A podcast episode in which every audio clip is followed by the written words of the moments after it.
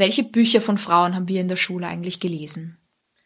In der Unterstufe wahrscheinlich ein paar, aber in der Oberstufe fallen mir eigentlich nur Männer an, so wie es dann so an die Klassiker der deutschen Literatur gegangen ist. Ja, ich kann mich auch eigentlich so bei der Schullektüre wirklich nur so an Goethe, Schiller, wen gab's da noch? Hermann Hesse, Ferdinand Raimund habe ich was gelesen in der Schule, auf jeden Fall Stefan Zweig haben wir gelesen. Dürrenmatt. Ja, viele Männer. Mir fallen eigentlich auch nur Männer ein, muss ich ganz ehrlich sagen. Hallo und herzlich willkommen bei Die Buch, der feministische Buchpodcast. Die Buch ist ein Podcast über Bücher von Frauen und Themen, die uns als Menschen bewegen, aus einer feministischen Perspektive. Für Bücherwürmer und Lesefaule, für FeministInnen und alle, die es noch werden wollen. Ihr könnt neue Folgen jede zweite Woche am Mittwoch hören auf unserer Website www.diebuch.at oder in eurer Podcast-App.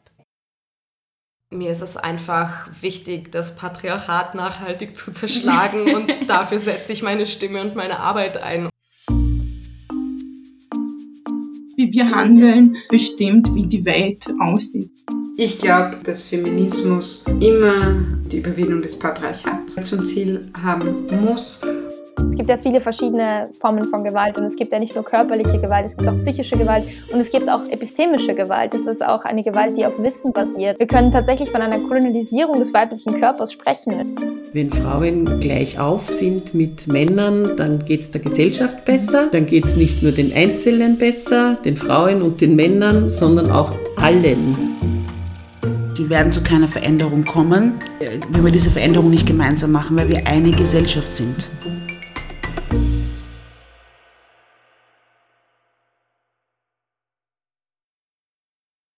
Hallo und herzlich willkommen bei Große Töchter. Schön, dass ihr eingeschaltet habt, schön, dass ihr zuhört, schön, dass ihr wieder mit dabei seid und zwar trotz des ja sehr sommerlichen Wetters gerade. Wobei Podcasts kann man ja eh auch im Freibad hören. Wie immer möchte ich zuerst meinen neuen SupporterInnen auf Steady danken.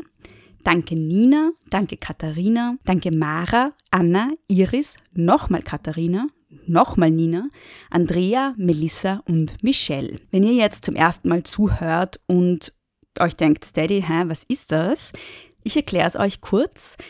Große Töchter kann man ja gratis hören und gratis abonnieren und das ist auch gut und wichtig so, denn ich möchte, dass jeder Mensch Zugang zu diesem Podcast hat. Aber Podcast machen ist ja auch Arbeit und wenn ihr diese Arbeit unterstützen wollt, dann könnt ihr das am besten, indem ihr freiwillig für den Podcast zahlt. Und das geht eben auf steadyhq.com slash große Töchter Podcast. Der Link dazu ist in den Shownotes. Ihr könnt dort Pakete auswählen, entweder Pakete, wo ihr nur den Podcast supportet oder auch Pakete, wo ihr bestimmte Goodies kriegt, dann ähm, im Gegenzug für euren Support. Also schaut mal rein und schaut, ob was für euch dabei ist und ob ihr den Podcast supporten wollt. Der Link dazu ist in den Shownotes. In der heutigen Folge ist Nils Picker zu Gast und wir haben uns über das Thema feministische Vaterschaft und sein Buch Prinzessinnen Jungs unterhalten. Diese Folge war eigentlich als eine Vatertagsfolge geplant und deshalb möchte ich kurz ein paar Worte dazu sagen, dass in Österreich der Vatertag kommendes, kommenden Sonntag stattfinden wird. Also heute, an dem Tag, an dem der Podcast rauskommt, ist der 9. Juni und am Sonntag, den 13. Juni, ist in Österreich Vatertag. Die deutschen ZuhörerInnen sind vielleicht ein bisschen verwirrt angesichts mancher Frage in unserem Gespräch, denn das musste ich im Nachhinein dann lernen. Der deutsche Vatertag findet ein paar Wochen davor statt. Das macht aber alles nichts, auch wenn bei euch der Vatertag schon vorbei ist. Das Thema, das wir heute besprechen, ist sowieso immer relevant. Also man kann es auch unabhängig von Vatertagen oder anderen Feiertagen anhören. Die zweite Anmerkung, die ich habe, ist die, dass ich meine Gespräche meistens einige Wochen und manchmal sogar Monate vor dem Erscheinungsdatum aufnehme. Und das hört man in diesem Podcast, weil eine Info leider veraltet ist. Als wir den Podcast aufgenommen haben, war die Zahl der Femizide in Österreich im heurigen Jahr neun. Also bis zum Aufnahmetermin wurden neun Frauen in Österreich von ihren Partnern oder Ex-Partnern ermordet. Bis zum Erscheinungsdatum heute sind es aber leider 14 Frauen. Das heißt, die Zahl wurde nochmal um einiges höher leider. Aber jetzt nichts wie los zum Gespräch mit Nils Pickert. Hallo, lieber Nils, danke, dass du dir Zeit genommen hast. Ich beginne ja meine Folgen immer mit Wer bist du und was machst du? Und das frage ich dich auch. Magst du, meinen, magst du dich kurz vorstellen bei den ZuhörerInnen?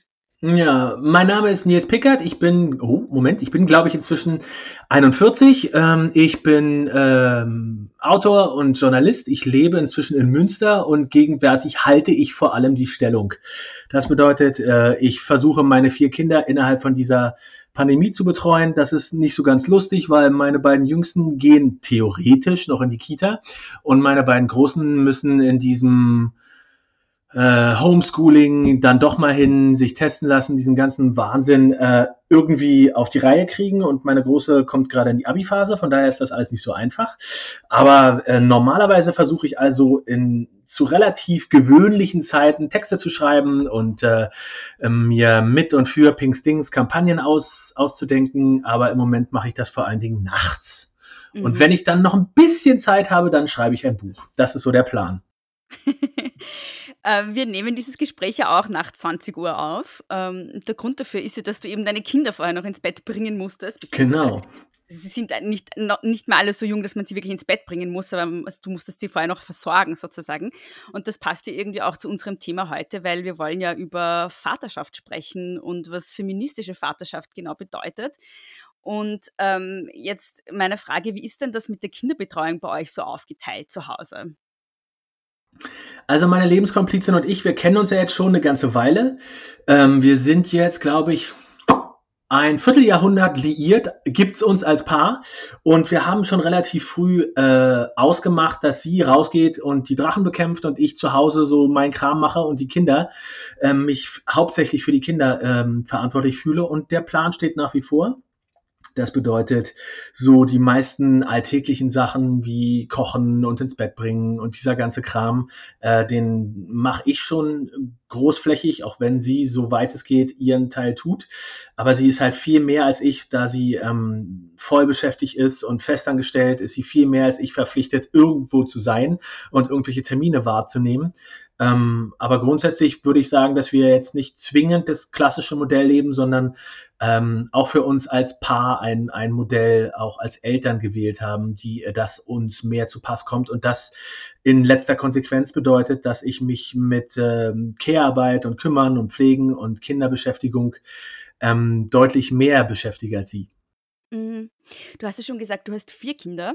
Ähm, soweit ich das nachlesen konnte, hast du zwei äh, Söhne und zwei Töchter. Und ähm, die Frage ist natürlich, erziehst du sie unterschiedlich? Äh, ich würde schon aus Faulheit sagen, nein. Also es ist eine Sache, die ich äh, versuche zu vermeiden. Das heißt, ich versuche sie äh, geschlechtergerecht, gen gendergerecht zu erziehen. Ähm, ich bin auch deswegen nicht unterschiedlich in dem, was ich tue, weil ich das als eine einen, eine Mehrform, einen, einen Mehraufwand begreife. Also da müsste ich mir noch einen extra Kopf machen, wie ich denke, dass man Mädchen behandeln sollte und ha, ist das jetzt geeignet für einen Jungen? Das mache ich nicht. Ich bin aber letztendlich auch nicht vor ähm, Geschlechterfallen gefeit oder in so ähm, in so typische Fallen zu tappen. Ja, weiß ich nicht, wenn ich dann nach einem halben Jahr merke, dass ich immer nur meiner großen Tochter anbiete, mir beim Kochen zu helfen, dann hat das ja einen Grund. Der Grund ist nicht, dass sie und ich uns so super verstehen oder äh, dass sie besser kochen kann als ihr jüngerer Bruder, sondern der Grund ist, dass ich da immer noch irgendwelche Stereotypen im Kopf habe, die unbewusst ablaufen und dass es ganz gut ist, sich nicht nur ab und zu, sondern so oft wie möglich, um nicht zu sagen jeden Tag, ähm, dahingehend zu überprüfen, warum man die Dinge tut, die man tut, mit welchem Anspruch man die tut mhm. und äh, aufgrund welcher Klischees und Vorurteile. Und dann, spätestens dann, ist es höchste Zeit, die zu korrigieren. Mhm. Kann es auch äh, an manchen Punkten feministisch sein, ähm, Söhne und Töchter bewusst unterschiedlich zu behandeln oder ihnen bewusst unterschiedliche Dinge beizubringen?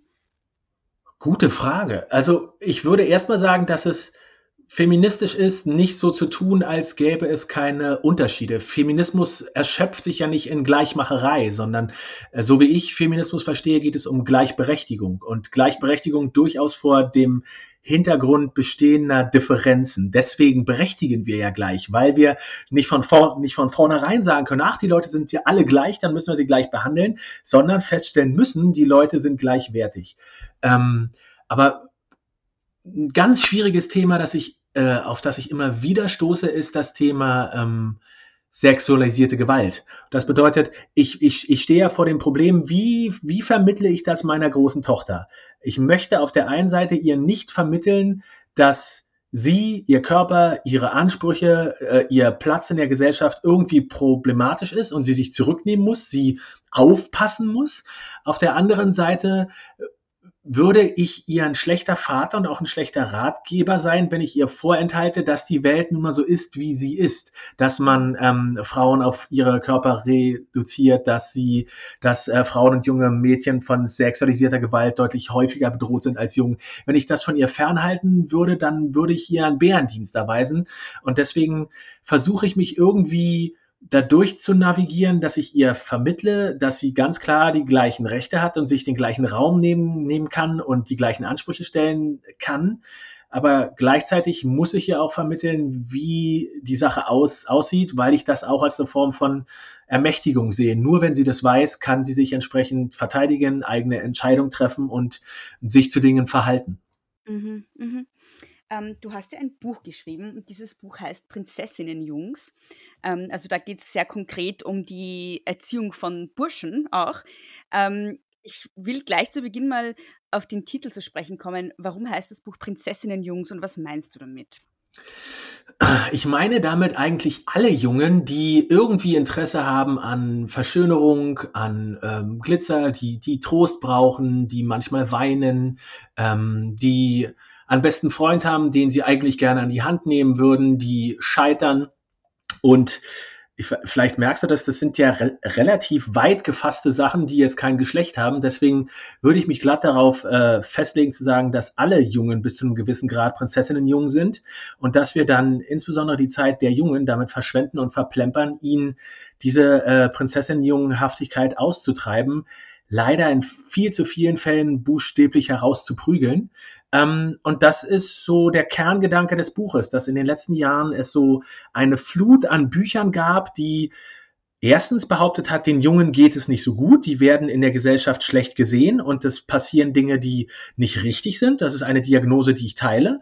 Aber in Konsequenz haben diese Bücher gefordert, wir müssten uns als Gesellschaft wieder mehr abhärten. Wir müssten mehr Sachen machen, dass Jungen sich selbst darin finden können. Wir müssten ihnen mehr gestatten, zu raufen und Härte zu zeigen und Dinge machen, die wir ähm, ganz klassisch mit Jungen verbinden. Und das ist die Konsequenz, die ich daraus nicht ziehen würde, sondern ich würde im Gegensatz dazu sagen, dass wir uns als Gesellschaft aufweichen müssen, dass wir Jungen noch nie erlaubt haben, Jungen zu sein, so zu sein, wie sie sind, weil wir ihnen grundsätzlich eine Zwangsjacke anlegen und ihnen sagen, wie sie sich zu geben haben, um als Jungen, um als Männer zu gelten und dass wir ganz weit dahinter zurücktreten müssten und tatsächlich uns die, die kleinen Jungen, die, die Burschen und die Männer mal angucken müssen und fragen müssen, wie geht's euch so? Was, was macht ihr gerade? Was treibt euch um? Und dann mit ihnen darüber ins Gespräch kommen, wie sie mit Gewalt umgehen, warum sie sich gegebenenfalls äh, genötigt oder ähm, auch beauftragt fühlen, Gewalt auszuüben,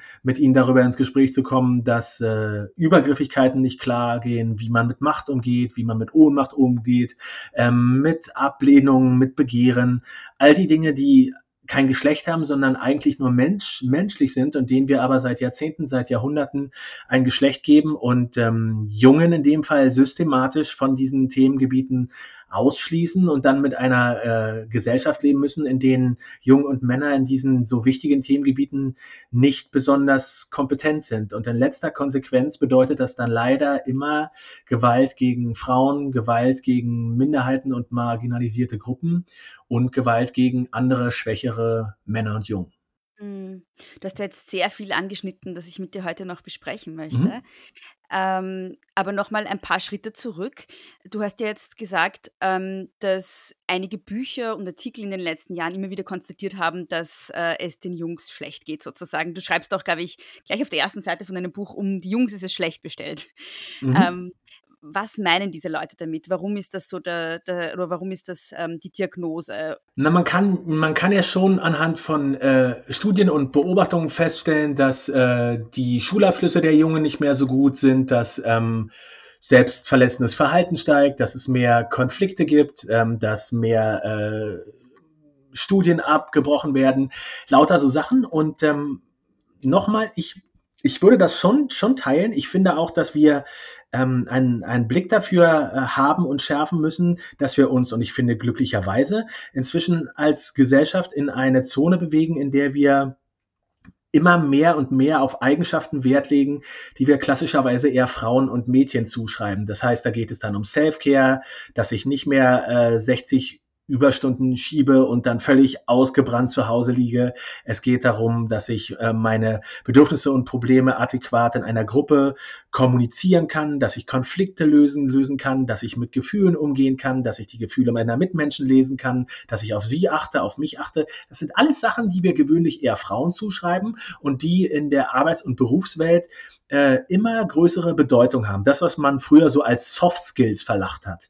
Und ähm, gleichzeitig auf der einen Seite haben diese Dinge kein Geschlecht, das heißt, Jungen und Männer sind durchaus dazu in der Lage, das zu beherrschen, weil es einfach nur Eigenschaften von Menschen sind, die alle Menschen mehr oder weniger gut beherrschen. Ähm, auf der anderen Seite bauen wir zwischen diesen Fähigkeiten, diesen Eigenschaften und den Männern und Jungen eine riesige Mauer, indem wir ihnen sagen, wenn ihr das äh, könnt, wenn ihr euch damit beschäftigt, dann seid ihr keine Männer, dann seid ihr keine Jungen, dann seid ihr schwach, dann seid ihr falsch, dann seid ihr von mir aus auch schwul, was auch immer, ja. Das heißt, wir, wir, wir werten sie ab, wenn sie in der Lage sind, sich um sich zu kümmern, wenn sie in der Lage sind, sich Trost zu holen, auf sich zu achten, sich um andere zu kümmern, sich körperliche Nähe zu suchen, wenn sie Lust an Verschönerung haben, wenn sie sich mit viel Liebe und Geduld einem Haustier zuwenden. All die Dinge halten wir bis zu einem gewissen Alter aus. So in der Kindergartenzeit ist das irgendwie noch okay und lustig. Aber spätestens in der Grundschule und allerspätestens in der weiterführenden Schule ist ist dann Schluss mit lustig. Und ähm, dann, dann wird aber, dann muss die, dann muss aus, aus dir mal zack Mann gemacht werden. Und zwar mit, mit allen dazu äh, zur Verfügung stehenden Mitteln und mit allen Konsequenzen, die das dann so mit sich führt. Und in den letzten Jahren hat man dann den, mh, hm, hat man insbesondere Frauen so die Rolle zugespielt, dass die diejenigen sind, die das verschuldet haben, in denen man sagt, naja, das liegt daran, dass Frauen in den Bildungseinrichtungen die Männer und die Jungen so verweiblichen und so verweichlichen, die dürfen sich überhaupt nicht mehr raufen und die dürfen nicht mehr sie selbst sein, obwohl es eine Studie nach der anderen gibt, die belegt, dass Erzieherinnen Jungen wie, Mädchen fair und in gleicher Weise behandeln. Das gilt auch für Männer. Auch die machen das, weil das ist ja ausgebildetes Fachpersonal. Die kriegen das hin. Das heißt, der Vorwurf dient nur auch an der Stelle, Frauen ein schlechtes Gewissen zu machen und dafür verantwortlich zu machen, dass irgendwas schief läuft. Und anstatt, dass wir alle mal einen Schritt zurücktreten und uns angucken, was da passiert, was wir von wem verlangen und, und was vielleicht ohne Sinn und Verstand ähm, ein Geschlecht bekommt, obwohl es keins hat, ähm, zeigen wir mit dem Finger auf Leute, insbesondere auf Frauen und beschuldigen sie und sagen, ja, das habt ihr uns jetzt eingebracht. Ihr habt die Jungen verweiblicht und verweichlicht und das ist jetzt, das ist jetzt das Ergebnis. Mhm. Du hast schon angesprochen, dass äh, in der Kindererziehung oder, oder äh, irgendwie fast alles rund um das Thema Kinder gegendert ist. Also äh, auch Kinderspielzeug, Kinderkleidung und so weiter und so fort. Ähm, wie schafft man es als Elternteil, da zumindest ein Stück weit auszusteigen? Weil es ist ja überall.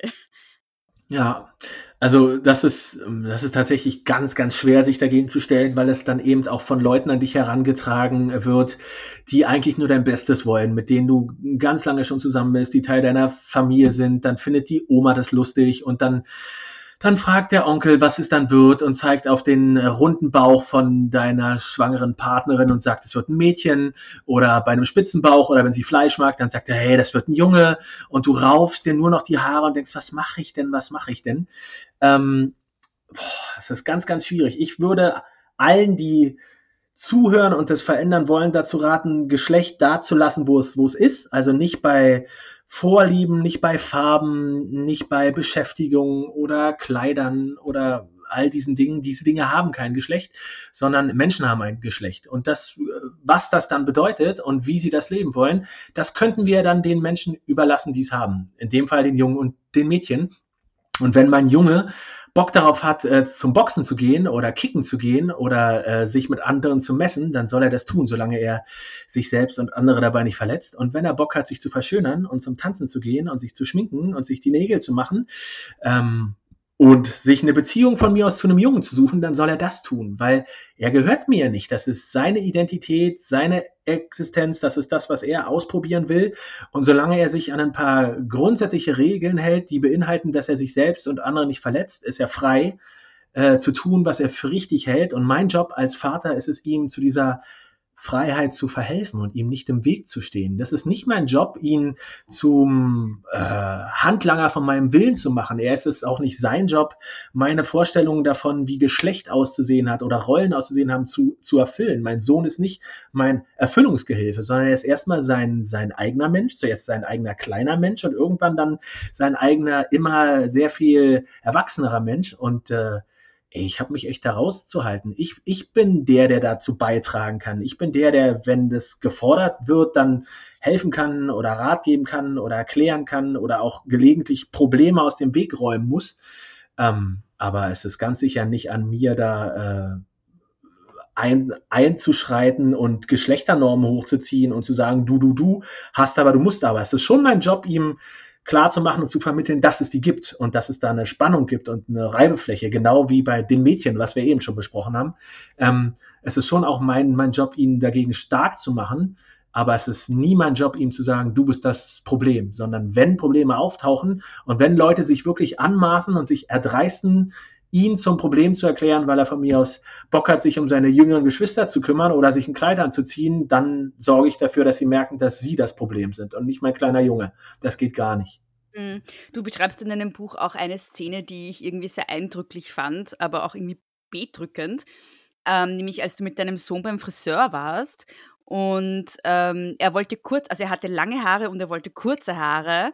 Und der Friseur wollte sie ihm zuerst nicht schneiden, weil er dachte, er ist ein Mädchen. Und als er verstanden hat, ähm, dass er ein Bursche ist, war er dann bereit, die Haare zu schneiden. Ähm, ja, wie bist du damit umgegangen in der Situation und wie ist dein Sohn damit umgegangen? Ja, das, das, das, das war für uns, für uns alle drei total bemerkenswert, weil wir diesen Friseur sehr mochten. Der hat an dem Ort gelebt, wo wir davor gewohnt haben, in, äh, in Norddeutschland, in der Nähe von, von Kiel. Das war, der, der Mann war ein Stück größer als ich, stammte ursprünglich mit seiner Familie aus der Türkei und hat den Laden mit seiner Mutter und seiner Schwester geführt. Er war unglaublich nett zu allen, insbesondere zu Kindern. Er hatte äh, Schulter, er hatte selber schulterlanges schwarzes Haar. Er hatte Arme, die so breit waren wie mein Kopf. Er war, eine, wirklich eine, eine unglaublich ähm, eindrucksvolle Persönlichkeit. Und das Interessante war, er hat das in keiner Weise bösartig gemeint, sondern er, das, das war als, als würden wir an der Stelle verschiedene Sprachen sprechen. Er hat überhaupt nicht verstanden, was wir wollen und ich habe gleichzeitig gar nicht verstanden, was sein Problem ist, bis ich dann, nachdem er dann wirklich gefragt hat, ja, ob wir das wollen und soll er nicht vielleicht noch mal ein Buch holen mit Frisuren und ich dachte immer, was, hä, was soll denn das? Ich will doch einfach nur, dass er dem Jungen die Haare kurz schneidet mhm. und nachdem er so ähm, ein paar Mal angefangen hat, immer wieder und immer wieder, ist irgendwann der Groschen dann gefallen und ich habe geschnallt, der denkt, dass das ein Mädchen ist und und hat Sorge, wenn ich hier zum Beispiel in Abwesenheit der Mutter so eine radikale, für ihn radikale Entscheidung treffe, mhm. dann gibt's richtig Stress und er will mir eigentlich gerade nur helfen.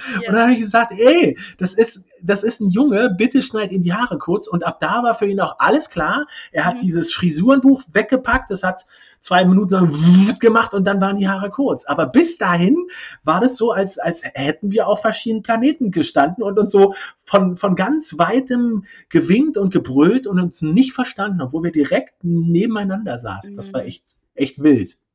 Ja, und ich finde, es zeigt ja auch so schön, dass man irgendwie auch als Eltern ähm, ja nicht alleine für Erziehung auch zuständig ist, sondern dass das ständig überall passiert, ähm, sobald man sozusagen das Kind in den Kindergarten schickt, spätestens ähm, wird es halt auch von anderen erzogen und dann ähm, ist es wahrscheinlich auch dementsprechend schwierig, so diese, den eigenen feministischen Erziehungsstil, ähm, wie soll ich sagen, aufrechtzuerhalten oder sich da durchzusetzen gegenüber allen anderen.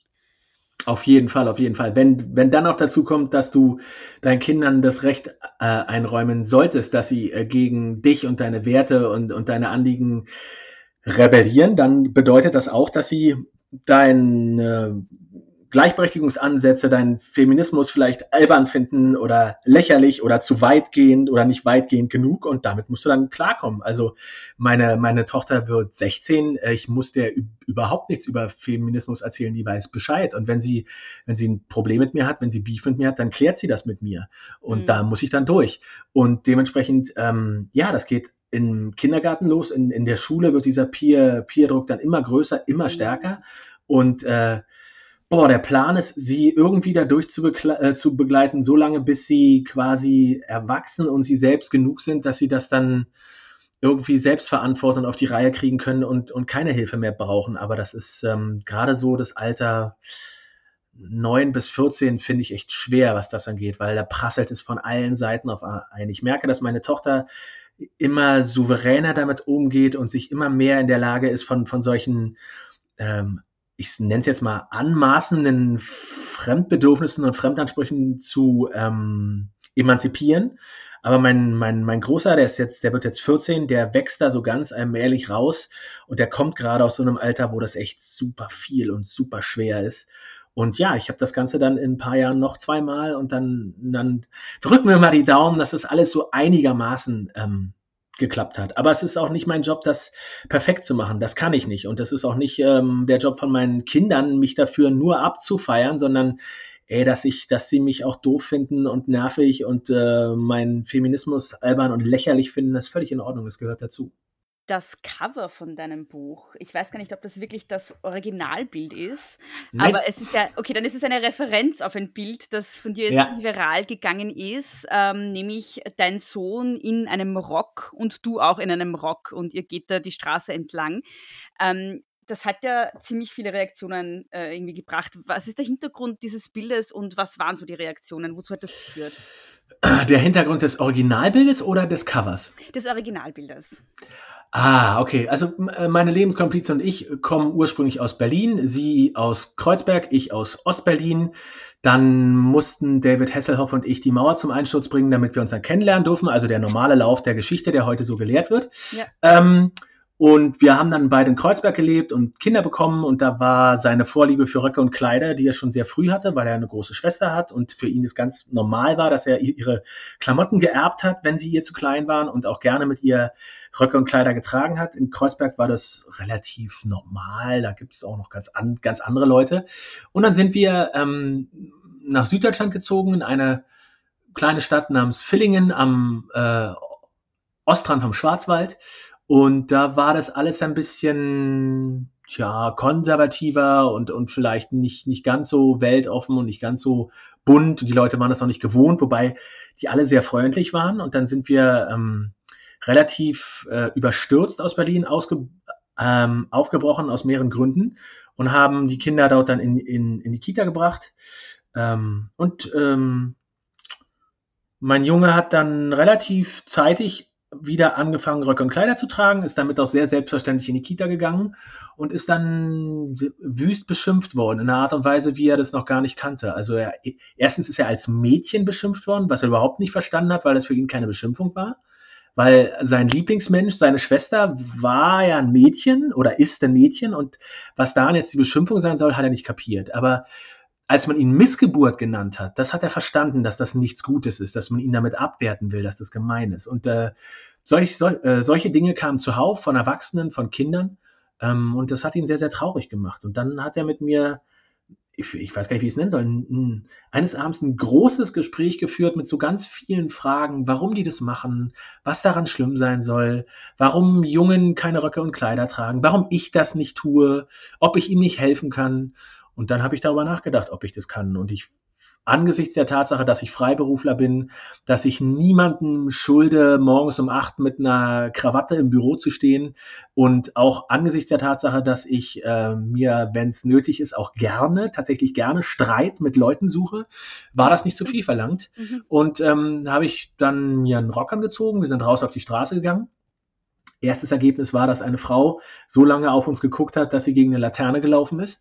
Das fand mhm. mein kleiner Sohn sehr, sehr lustig. Und äh, dann hat er gemerkt, dass die Menschen dann sehr auf mich gucken und nicht auf ihn. Und er so machen kann, was er will und die Leute auf mich gucken.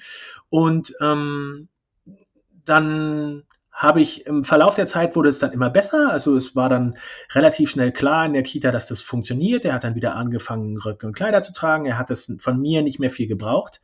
Es hat mich dann aber noch eine ganze Weile verfolgt. Ich habe darüber, wie man es als freiberuflicher Autor so macht, einen Text geschrieben, habe das einer Zeitung angeboten, die wollte ein Foto dazu. Und als dann äh, wir das nächste Mal auf den Markttag ähm, äh, gegangen sind, haben wir uns einen Rock und Kleid angezogen, weil wir das eh wollten. Und meine Lebenskomplizin hat ein Foto gemacht, glücklicherweise von hinten. Mhm. Und das ist dann besagtes Foto geworden. Mhm.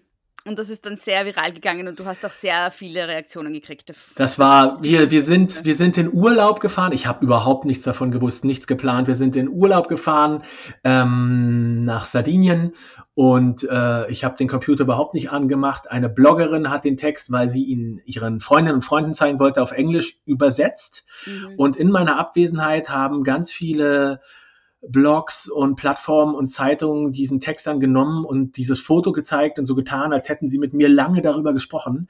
Und mhm. eine Woche später habe ich dann an, an der Strandbar meinen Laptop aufgemacht und hatte, keine Ahnung, 10.000 Nachrichten aus Brasilien und Japan und China und was weiß ich. Und alle wollten mit mir darüber reden und über dieses Foto reden. Und Freundinnen aus China haben mich angerufen, mich gefragt, warum ich da in der, Zeit, in, in der Zeitung stehe und was da los ist. Und ja, ich habe dann die nächsten Wochen und Monate damit verbracht, diesen, diesen Fall irgendwie wieder einzufangen, weil es wirklich verrückt war. Mhm, mhm. Ähm, also welche Reaktionen kamen denn? Gab es äh, eher positive Reaktionen oder gab es auch negative Reaktionen? Ähm, was hast du so von Leuten an Feedback gekriegt? Ich habe äh, unheimlich viele berührende und positive Reaktionen bekommen, zum Beispiel von, ähm, von ähm, einem Transmann, der sich, ähm, der mir einen langen Brief geschrieben hat, der sich äh, gewünscht hat, dass äh, ich sein Vater gewesen wäre. Mhm. Das fand ich schon sehr, sehr bemerkenswert. Ich habe aber auch boah, es haben Leute im Internet Clips darüber gedreht, äh, wie, e wie ekelhaft ich bin und dass man mich aufknüpfen soll. Oder mir haben Journalisten vorgeworfen, dass ich einen Publicity-Stunt auf Kosten meine, meines Sohnes mache. Oder mir wurde vorgeworfen, dass ich meine eigene verdeckte oder latente Homosexualität auf Kosten von meinem Sohn auslebe, weil es muss ja schwul sein, ein, ein Rock oder ein Kleid zu tragen. Wer wüsste es nicht? Mhm. Ja, also das sind so, es kam ziemlich viel Shit hauptsächlich in, in meine Richtung, nicht so sehr in Richtung meines Sohnes, aber auch das kam. Das Verhalten meines Sohnes wurde damit verglichen, anderen ins Gesicht zu spucken, sie zu mhm. schlagen, auf die Straße zu kacken. Also das macht man nicht. Es war ganz klar, dass man das nicht macht. Und ich habe dann sehr viel Zeit darauf äh, verwendet, teilweise auch verschwendet, den Leuten zu erklären, dass ein Rock nur ein Rock, nur ein Rock, nur ein Rock ist und dass mein Junge anzieht, was immer er möchte und dass diese Dinge kein Geschlecht haben und dass alle, die sich bemüßigt fühlen, äh, sich mit meinem Sohn anzulegen, sich mit mir anlegen werden und ich dafür sowohl die Ausdauer als auch den Willen und die Kraft habe, jeden und jede, die sich da meldet, zur Rechenschaft zu ziehen. Mhm. Hast du das Gefühl, also weil, weil diese negativen Reaktionen zeigen ja auch, wie, wie stark binär eigentlich unsere Geschlechterstereotype sind oder die Geschlechterrollen sind oder die Geschlechterperformance oder wie man das nennen möchte. Ähm, hast du das Gefühl, dass sich da was getan hat in der Zwischenzeit? Ist es besser geworden, glaubst du? Beides. Es hat sich viel getan. Es, was ich ehrlich gesagt auch immer noch nicht verstehe, ist, ich fand auch zum damaligen Zeitpunkt hat sich schon viel getan. Also ein Mann im Rock ist ja jetzt keine Neuigkeit. Da gibt es ja schon, es gibt in ganz vielen anderen äh, Teilen der Erde Männer, die, die das ständig machen, wo das zur Kultur gehört, dass Männer Röcke tragen, so wie das bei uns ja auch mal dazugehört hat. Ähm, es gibt Subkulturen, in denen das gang und gäbe ist, dass Männer das tun, also ob sie jetzt Metal hören oder Gothic, was auch immer, ja, oder sich ein Kilt anziehen. Ähm, von daher, je länger das zurückliegt, umso erstaunter bin ich, dass das damals so eine Welle geschoben hat. Und ich habe schon das Gefühl, damals war ich damit ziemlich alleine. Inzwischen gibt es immer mehr Fälle, wo ähm, sich zum Beispiel die Schüler einer französischen Klasse dann äh, mit den Mädchen solidarisieren und sich, sich Röcke anziehen, dass Mitarbeitende der, der Bahn, die Männer, wenn es heiß wird im Sommer, sagen, nee, wir haben hier ein Recht auf Röcke, wir wollen nicht schwitzen, wir machen das jetzt auch. Ähm, das heißt, es gibt immer mehr Fälle, ähm, wo Männer entscheiden, dass sie das machen können, dass ein Vater sich ein Elsa-Kleid anziehen kann, um mit seiner Tochter oder mit seinem Sohn durch die Gegend zu tanzen. Aber ich würde schon sagen, dass das immer noch in einem sehr binären System stattfindet. Ich glaube auch, dass das der, der Auslöser war, der, weswegen das damals so viel ähm, Wirbel gemacht hat. Ich habe lange über dieses Foto nachgedacht, warum das so gezogen hat. Ich glaube, es liegt daran, dass mein, mein Sohn und ich so äh, super durchschnittlich weiß und binär aussehen und wir beide auf diesem Bild so offensichtlich Spaß haben. Das bedeutet, mhm. womit die Menschen nicht klargekommen sind, dass wir in ihren Augen, dass ich mich oh, ohne Not in Anführungsstrichen verweibliche ja. und auch noch so aussehe, als hätte ich mit ihm da einen Riesenspaß. Und das haben sie nicht verstanden, weil wenn ich jetzt das mit einer Lebensgeschichte verbunden hätte, dass ich das Gefühl habe, ich muss einen Rock tragen, ich muss ein Kleid tragen, das gehört zu meiner Identität und wenn ich das nicht tue, dann geht es mir schlecht, dann hätte das, glaube ich, nicht so geknallt. Mhm. Aber ähm, dass ich das aus, aus freien, freien Stücken gemacht habe und mich in den, in, in den Augen der, der Welt, in Anführungsstrichen, dem ausgesetzt habe, das war vielleicht das, was an der Stelle so gezogen hat. Manche konnten auch nicht aufhören, darüber zu reden, dass ich barfuß gelaufen bin und wie schlimm meine Füße aussehen. Das hat mich dann doch auch sehr erheitert, aber ja, so ist das. Ja, es zeigt, finde ich, auch, wie, wie sehr Weiblichkeit immer noch was ist, was, ähm, was mit Abwertung und irgendwie äh, weniger Wert verbunden ist, weil so wie du das beschrieben hast, ist ja der Affront irgendwie liegt ja darin, dass ihr einfach zwei Typen seid sozusagen, ja, zwei ja. Typen, die ähm, ihr Privileg ein Stück weit aufgeben und sich verweiblichen, so quasi, ja. obwohl sie das nicht müssten. Und das wird ja irgendwie auch so als eine freiwillige Selbstabwertung ein bisschen gelesen, habe ich den Eindruck, oder ein Angriff genau. auf Männlichkeit auch, ja. Ja, das ist genau der Punkt. Und das ist auch ein, ein Punkt in meiner Arbeit, der mir sehr wichtig ist, dass äh, ich immer wieder feststelle, dass äh, Schwulenhass im Kern um eine Abwertung von Weiblichkeit ja. kreist, von, Fem von Femininity. Es geht darum, dass sich in den Augen der Betrachter und Betrachterinnen Männer verweiblichen und dass man ihnen das nicht zugesteht, dass Männer das nicht aushalten, ja, und dass das sie agitiert, dass sie das zu Gewalt veranlasst, ja, und dass sie mhm. die mit dieser Gewalt dann äh, ihre Opfer überziehen. Aber wenn man das, ich glaube, dass man ähm, ganz viel verpasst, wenn man das nicht zusammendenkt, wenn mhm. wenn man nicht sieht, aus welcher Quelle sich das speist, dass es da nicht originär darum um Männer geht, sondern um Männer, die man für Frauen hält oder denen man etwas Weibliches äh, zuspricht und sagt, das, das, das dürfen sie nicht. Das kratzt an einer Form von Männlichkeit, die ich unangetastet und unberührt und hart und geradeaus haben will, sonst, sonst geht's mir schlecht, sonst macht es was mit mir. Aber wenn wir ähm, diese, Ab, diese Abwertung, diese Gewalt gegen Weiblichkeit da wegdenken, ich glaube, dann verstehen wir das Problem nicht. Mhm. Ja, das finde ich total spannend. Ich glaube auch, dass ganz viel an Bullying, also an Mobbing so bei, bei Kindern und bei Jugendlichen, das irgendwie so als homophobes Mobbing daherkommt. Ähm, im Kern geht es da, glaube ich, ganz oft, und da gibt es irgendwie keine guten Begriffe dafür, aber so um Policing, um, um das Maßregeln von oder das, das Zurechtweisen von, von Geschlechtern. So. Also es werden ja ganz oft Burschen gemobbt dafür, dass sie als, als unter Anführungszeichen schwul gemobbt, ähm, einfach dafür, dass sie sozusagen ähm, sich weiblich verhalten. Also es geht gar nichts. Und das sind ja ganz oft Burschen in einem Alter, wo man sagen kann, okay, die haben jetzt vielleicht noch gar keine sexuelle Identität in dem Sinne, weil sie noch gar nicht sexuell sind. Ja, also ähm, die sind weder schwul noch heterosexuell, die sind dann einfach Kinder. Also, aber sie sind vielleicht ähm, irgendwie weiblich unter Anführungszeichen. Und das ist ja oft ganz das, was zum schwulen oder schwulenfeindlichen oder homophoben Mobbing führt dann tatsächlich.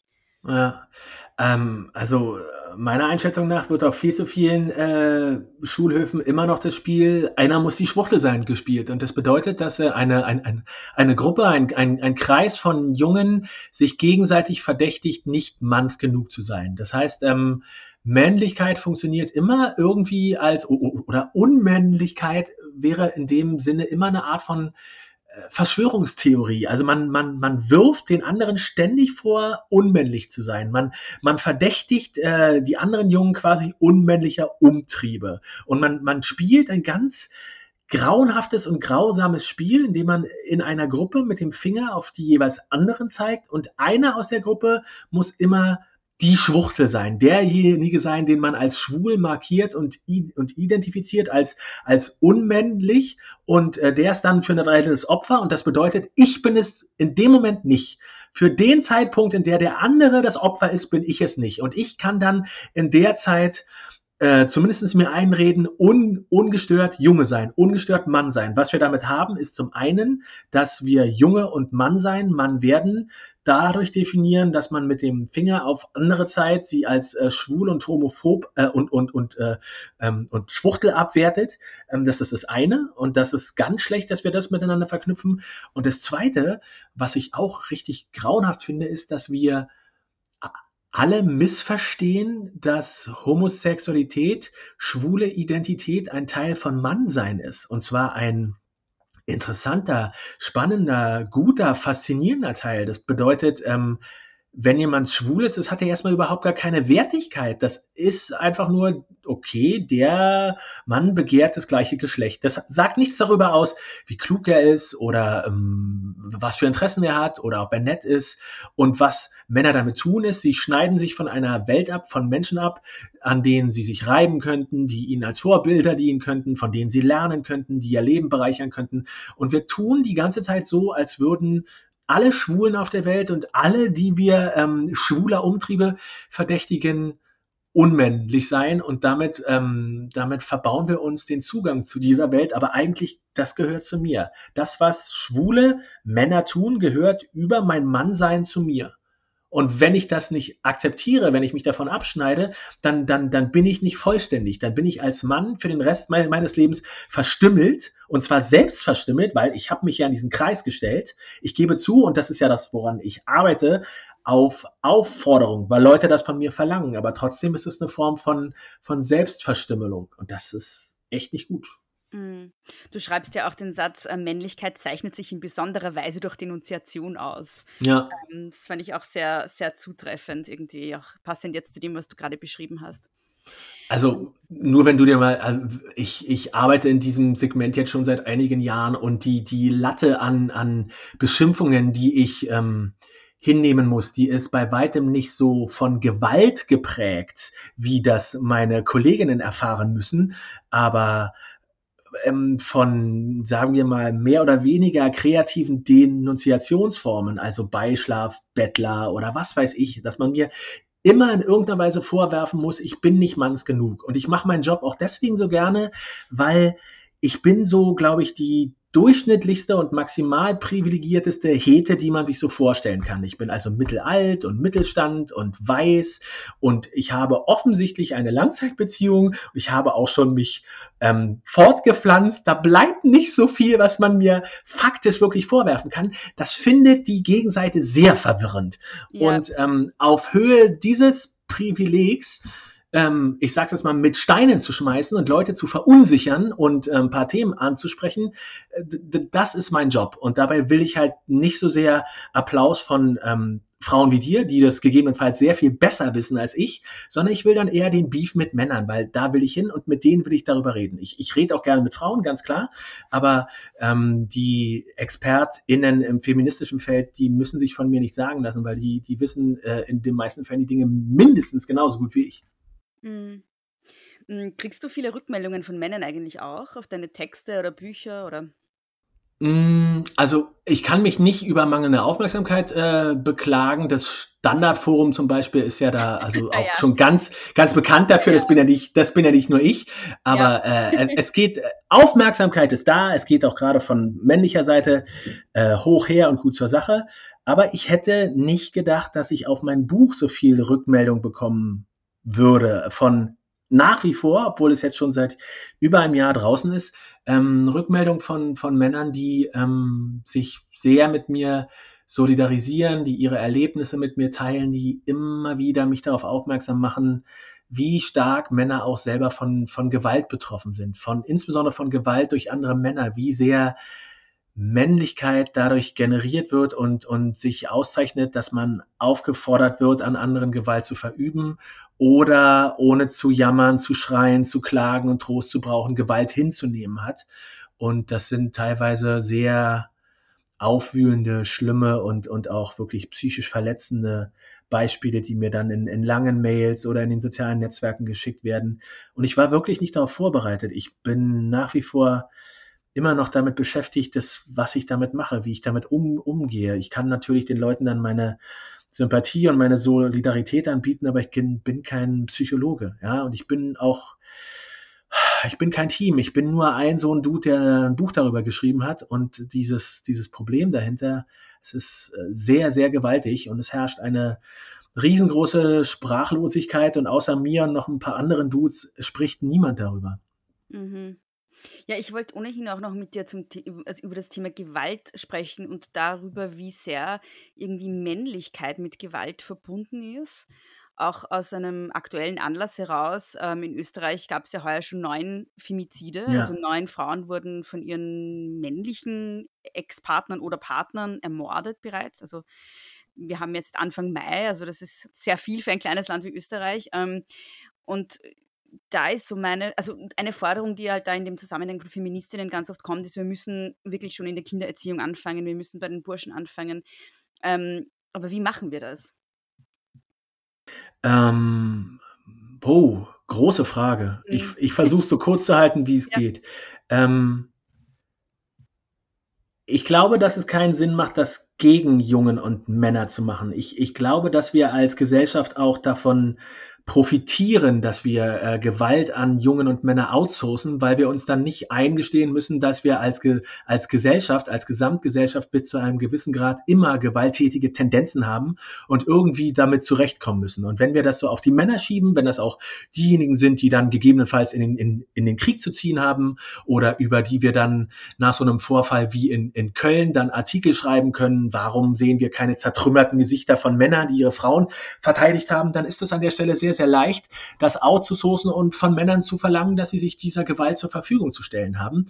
Ähm, ich glaube, dass wir uns alle miteinander sehr stark mit diesem mit dieser Anspruchshaltung von Männern beschäftigen müssen, mit, mit der Art und Weise, wie Männer glauben, auf Frauenkörper, auf, auf Themen, ähm, Anspruch zu haben. Und das Ganze hat in meinen Augen ganz stark mit dem Phänomen der Kränkung zu tun.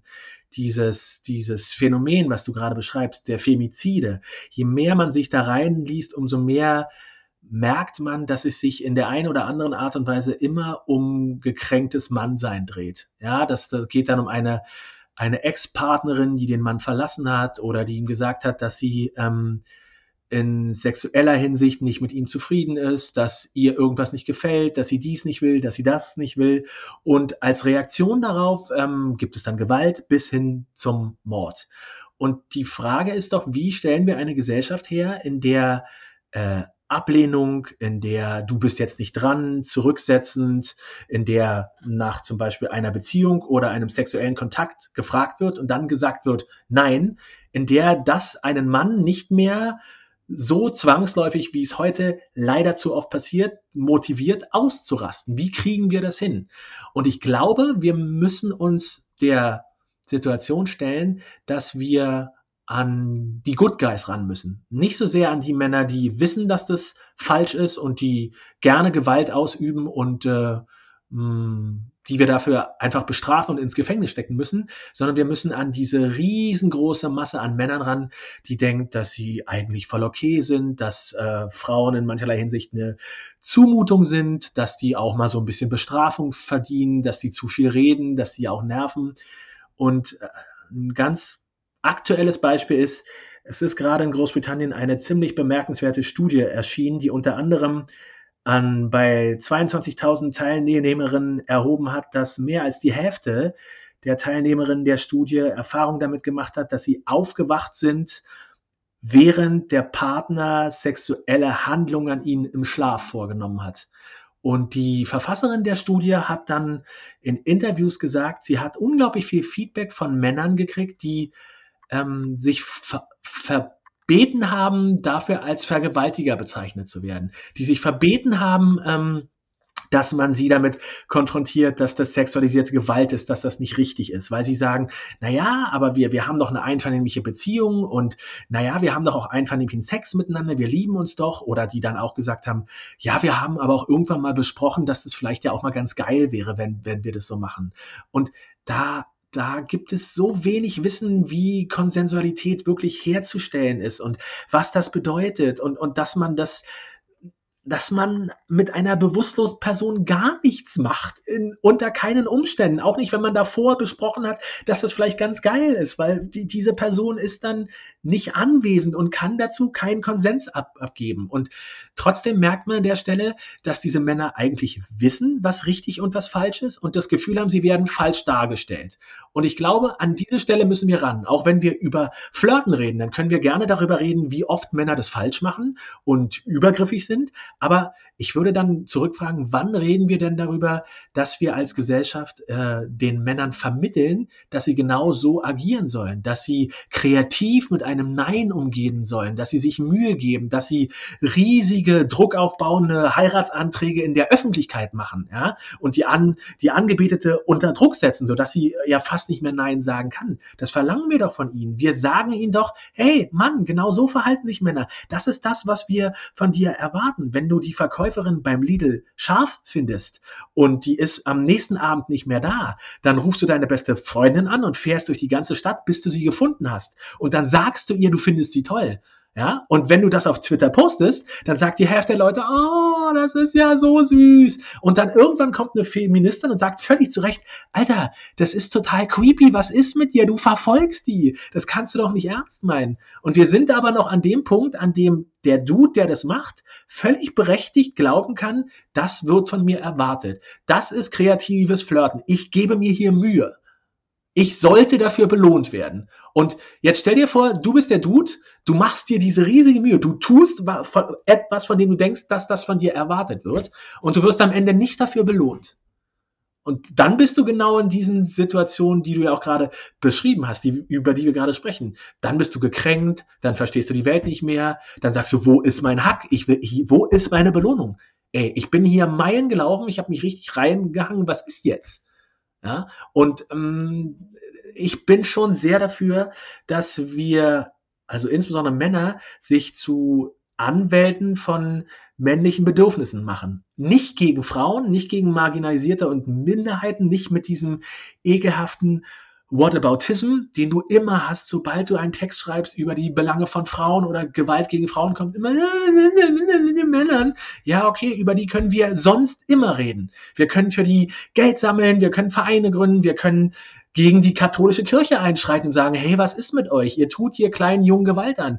Wo sind denn die ganzen Männer, die unter den Texten schreiben? Ja, sind denn mit den Männern? Die haben, die haben doch offenbar ganz viel Zeit und ganz viel Geld, um sich da mal reinzuhängen. Dann könnten die es doch tun. Aber sie, sie werten das auch noch ab, das Leid von Männern, von Jungen, von Opfern, indem sie äh, diese Problematik immer nur dann thematisieren, wenn es darum geht, Frauen eins auszuwischen. Und das ist überhaupt nicht cool. Und solange das passiert, äh, sehe ich das als meinen Job an, diesen Männern verbal entgegenzutreten und zu fragen, ey, was ist mit dir? Was zur Hölle ist mit dir los? Das kann doch nicht dein Ernst sein. Mhm. Ähm, diese, diese, diese Darstellung von irgendwie männlicher Übergriffigkeit ähm, als besonders romantisch oder so, das ist ja nicht nur, also das, äh, das ähm, weil du gemeint hast, das ist etwas, wo Männer lernen, das wird von ihnen erwartet, dass sie dann irgendwie große Gesten irgendwie ähm, oder dass sie Frauen tatsächlich verfolgen und solche Dinge. Aber es wird ja in jeder Rom-Com irgendwie so dargestellt und zwar nicht nur als das, was man halt machen muss, sondern tatsächlich als das, was besonders besonders toll ist. Also es ist ja nicht nur so, das musst du tun als Mann, sondern es ist so, dann bist du der besonders tolle Romantiker, dann bist du irgendwie der Held. Und im Endeffekt ist es aber dann trotzdem immer so, dass die Frau die Trophäe ist, oder? Also es ist ja immer, die, ja. es ist immer sehr objektifizierend, weil du hast ja schon gesagt vorher, wo ist mein Preis? Ja, aber was ist der Preis? Der Preis ist die Frau. Ja. Und das ist ja schon alleine, also das ist schon ein Problem. Ne? Also. ja, und ich glaube, dass wir ähm, alle gemeinsam daran arbeiten müssen, besser zu flirten, bessere Beziehungen anzubahnen, ähm, besser in der Lage zu sein, mit, ähm, mit Trennungen, mit Ablehnungen umzugehen.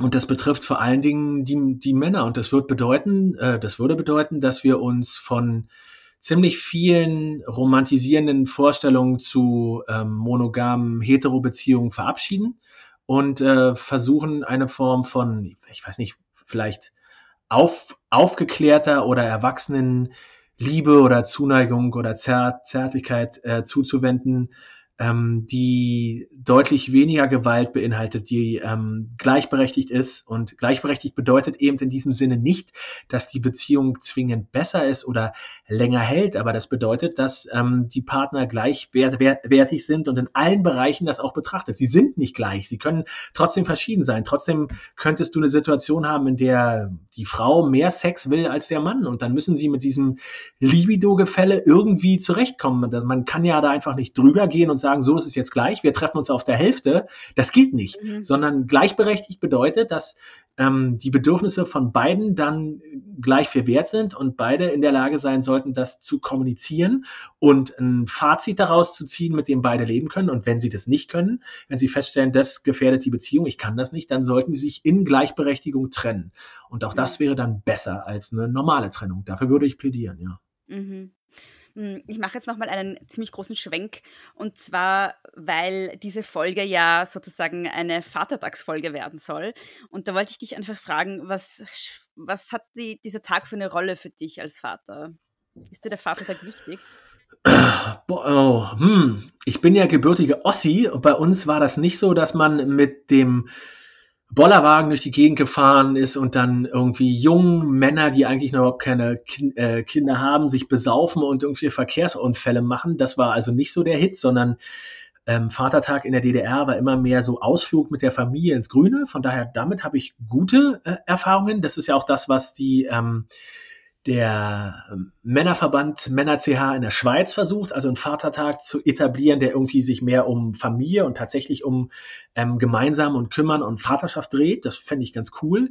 So wie es im Moment vor allen Dingen in Deutschland ist, boah, ist mir das seit Jahr und Tag echt zu viel. Es geht mir super mm. auf den Keks. Ähm, meine Kinder verbinden damit nichts. Ich verbinde damit nichts. Ich bin jedes Jahr damit, äh, verbringe ich meine Zeit damit, diesen Tag irgendwie unangenehm oder pein, peinlich berührt zu sein. Ich fände das cool, wenn wir daraus was machen könnten, was irgendwie mehr mit Familie und mehr mit Männern zu tun äh, hat, die sich rein, reinhängen, gerne auch mit alleinerziehenden Männern, mit Männern, die äh, mit Trennungsvätern, die trotz aller Widrigkeiten ähm, ein guter Vater für ihre Kinder sind und ein verlässlicher Elternteil für ihre Ex-Partnerin, alles so ein guter Erziehungspartner. Das fände ich gut, wenn wir irgendwie Mittel und Wege hätten, das zu thematisieren, aber ehrlich gesagt habe ich so ein bisschen aufgegeben. Ich habe äh, ein paar Jahre damit ähm, verbracht, mich darüber lustig zu machen und sehr ironisch zu werden und sarkastisch zu werden und diese ganzen furchtbaren äh, Vatertags Werbungen und Plakate hochzuziehen für Pinkstings und zu sagen, guckt euch das an, das gibt's doch alles gar nicht, ja. Aber selbst das macht keinen Spaß mehr. Es ist einfach nur noch trau traurig und ich bin so ein bisschen runtergezogen davon und habe äh, nicht so richtig Bock auf nächste Woche. Ja. Ich finde, wir haben ja vorhin geredet über so Geschlechterstereotype in bei Kinderspielzeug und Kinderkleidung. Hm. Ich finde ein auf dem anderen Ende des Spektrums und genauso Geschlechterstereotyp sind immer Muttertags- und Vatertagsgeschenke, die beworben oh. werden. Und man dann so zum Vatertag so, ähm, ich habe letztens gesehen, irgendwie so, also es sind immer so Grillsachen, immer irgendwas mit Fleisch, Grillen. Fleisch. Ja, genau. genau. Und dann habe ich gesehen, so, ähm, das war so Wurst, glaube ich, in so Pralinenform. Männerpralinen, yeah. Ja, genau. Also du, ich, ich, du kannst davon ausgehen, es gibt gerade in meiner Tätigkeit für Pinkstings nichts, was ich nicht schon gesehen habe. Ich war, mhm. bevor ich ähm, bei Pinkstings angefangen habe, einfach ein sehr naiver junger Mann, der dachte, naja, Sexismus ist schon schlimm oder so, aber was wird da wohl auf mich zukommen?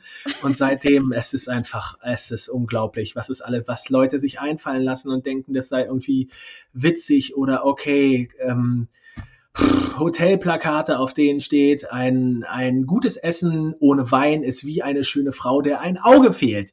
Ja, um, um mal, ja, ja, ja, ja, ja, willkommen in meiner Welt. Ja, und das ist noch nicht mal die Spitze, also das ist nur die Spitze des Eisberges. Ich könnte hier Sachen auspacken, die würden die Ohren schlackern. Und diese Vater- und Muttertagssachen, die gehören auch dazu. Also komplett pinke Seiten, wo dann zum Muttertag ausgepackt wird, nur so Putzprodukte, ja. ja um Mutti mal was Gutes zu tun oder in Deutschland wird gerade ähm, vorbereitet, dass die ähm, von, von politischer Stelle, dass die Blumenläden zum Muttertag doch länger offen haben sollten, weil man Mutti doch mal ein schönes Geschenk machen soll. Mhm. Oh, also wir, wir hätten wirklich viele Dinge, über die wir jetzt mal reden müssen, was man länger offen lassen soll oder vielleicht schließen sollte. Aber ich weiß nicht, ob Blumen jetzt, oder ich bin mir sicher, Blumen, Blumen sind es nicht.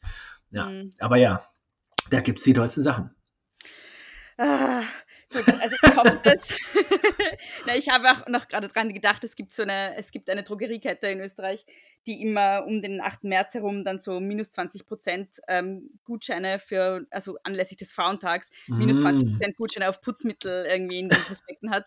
Das ist auch ungefähr, also es ist noch, das ist noch die größere Verhöhnung, finde ich, aber das ist ein anderes ja, Thema. Ja, ja.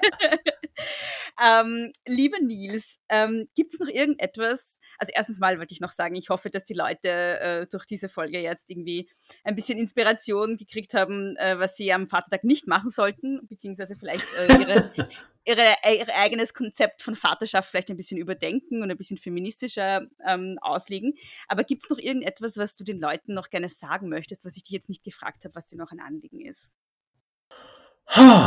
Ich würde mich freuen, wenn wir uns alle miteinander gemeinsam darauf verständigen könnten, dass wir äh, Dingen und ähm, Fähigkeiten und Interessen kein Geschlecht geben und dass wir den Leuten, die ein Geschlecht haben, ermöglichen, das so zu leben, wie sie das für richtig halten. Und dass wir das weniger mit Verboten und Vorurteilen belegen. Und Vorurteile haben wir alle, das gehört sich so. Wir sind dazu gezwungen, ständig in Sekundenbruchteilen uns zu entscheiden, äh, aufgrund un einer unzureichenden Datenlage. Das müsst ihr machen, das muss ich machen, das ist ganz klar. Aber Vorurteile sollten im Gegensatz zur Würde des Menschen immer so antastbar sein, wie es nur irgendwie geht. Und wenn wir uns alle miteinander darüber darauf verständigen könnten, dass wir ähm, so oft es geht unsere Vorurteile antasten und, und schauen, ob die mit der Realität und der, der, der Lebenswirklichkeit der Menschen wirklich zu tun haben. Ich glaube, dann könnten wir alle gemeinsam dafür sorgen, dass weniger Menschen leiden und viel mehr Menschen Spaß hätten. Und das, finde ich, klingt auch nach einer ganz coolen Idee. Mhm. Finde ich auch gut. Mehr Spaß ist immer gut. Ähm, wenn die Leute dich finden wollen im Internet, wo können sie dich finden? Dann finden Sie mich auf Twitter unter Pekinese und sonst in den sozialen Netzwerken nicht, weil ich dafür viel zu faul und zu alt bin.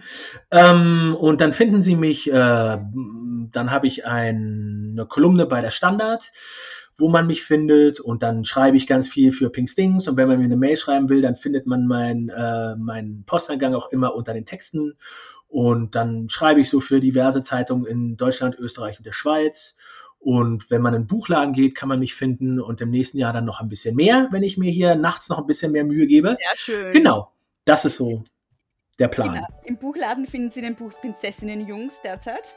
Das genau. hast du jetzt vergessen zu bewerben beim Belz. Dankeschön. Die Leute das lesen. Ähm, äh, vielen lieben Dank, Nils, für das Gespräch. Sehr gerne.